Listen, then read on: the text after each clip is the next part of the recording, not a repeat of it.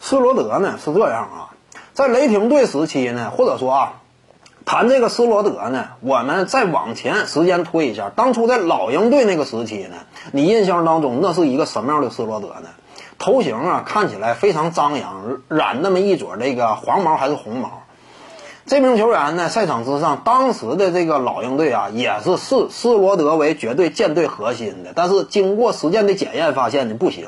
他在赛场之上呢，一方面啊，统帅能力相当有限；再有一点呢，那就是赛场之上攻守两端啊都不足以支撑他真正成为一个舰队核心，能力这块还是有所不足的。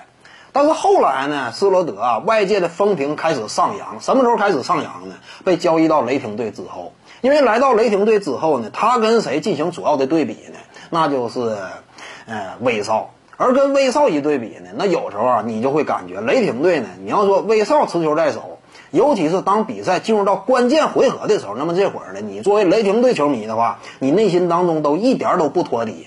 确实嘛，威少他有时候容易上头，啊，经常频繁打铁，关键时刻呢，有时候容易蛮干。他这块一蛮干呢，那整个形势就往往容易急转直下。那么，在这样一种对比之下，斯罗德一持球在手呢，你反而感觉非常放心了。为什么放心呢？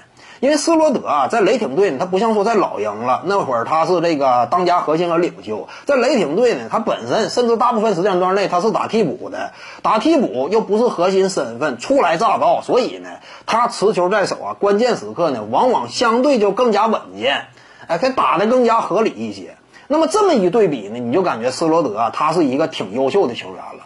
但是呢，这主要还在于衬托。我认为啊，就个人能力这个角度来说呢，斯罗德呀，他还是比较有限的。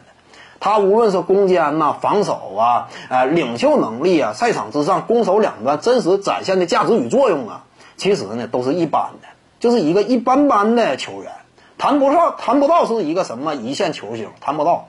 未来我估计也很难成长到这样一种级别。